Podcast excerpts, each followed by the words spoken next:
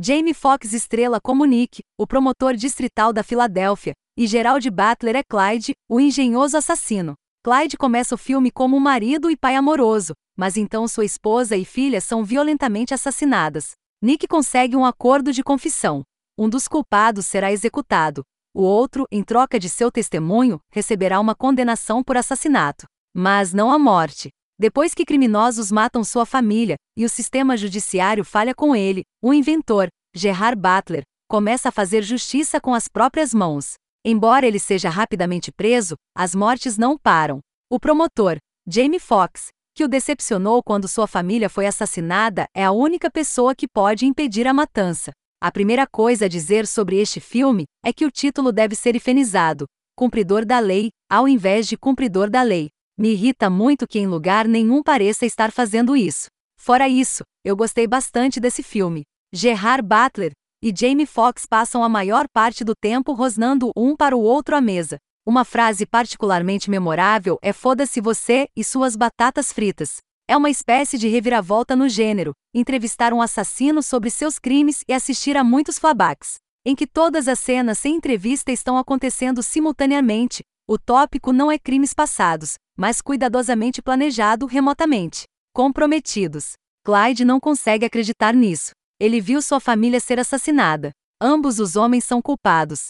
Nisto todos concordam. Por que é permitido viver? Porque, explica Nick, o caso não é hermético sem o depoimento, e se eles perderem, os dois sairão em liberdade. Isso não é bom o suficiente para Clyde, que tem 10 anos para tramar, planejar e ferver em seu ódio. Esse é o prólogo. Não vou entrar em detalhes sobre o que acontece a seguir, exceto para observar que o primeiro assassinato de Clyde envolve sua penetração na própria câmara de execução do corredor da morte. E isso antes de ele estar na prisão.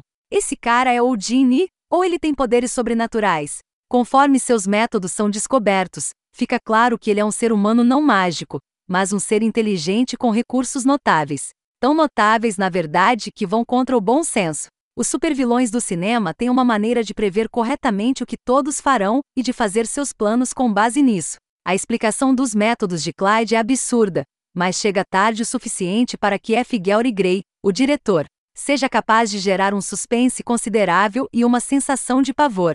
Fox e Butler formam um par perfeito em sua determinação implacável. Colmeaney é subutilizado como parceiro policial de Nick, suspeitamos que ele possa ser o cúmplice, dada a lei da economia do caráter. Mas talvez ele tenha um papel diferente a desempenhar. Leslie Bibb trabalha bem como parceira de promotoria de Nick, com Regina Hall como esposa de Nick. Annie Corley como a juíza que experimenta algumas surpresas em seu tribunal, e a poderosa Viola Davis como prefeita da cidade. O filme é um pouco confuso, não consegue decidir se é um thriller acelerado ou uma acusação de um sistema legal excessivamente orientado para o processo que prioriza a limpeza em vez da justiça. Como resultado, nenhum dos fios é tão poderoso quanto poderia ser. Ainda assim, ambos os aspectos do filme são bem retratados, sem muitas imprecisões ou impossibilidades óbvias. O enredo sai dos trilhos um pouco, quando tenta explicar como o assassino é tão eficaz, e alguns dos assassinatos são um pouco ridículos. Mas essas são fraquezas perdoáveis e, em certa medida, a base do gênero. A atuação, dos protagonistas às partes menores, é convincente, e o tom sombrio e ameaçador, com momentos ocasionais de intensa violência, é mantido por toda parte. Este não é um trabalho artístico brilhante, mas é um thriller competente que satisfaz todas as caixas de genialidade, exatamente como planejado. Código de Conduta é um daqueles filmes de que você gosta mais na época do que em retrospecto. Quer dizer, vamos, você está pensando. Ainda assim, há algo a ser dito sobre um filme de que você gosta bastante na época. Sim, o filme às vezes é muito empolgante e cheio de suspense, e o público não pode deixar de simpatizar com os motivos de Clyde. No entanto, Código de Conduta é apenas um esforço moderado, e com material ofensivo e nenhuma recompensa redentora, especialmente pelo promotor. Dificilmente é um filme positivo ou edificante. Embora seja voltado principalmente para adolescentes, jovens adultos menos exigentes, se você faz parte do público adulto e velho que gosta desse tipo de filme, provavelmente torcerá ao lado deles, mas poderá se sentir culpado por isso mais tarde.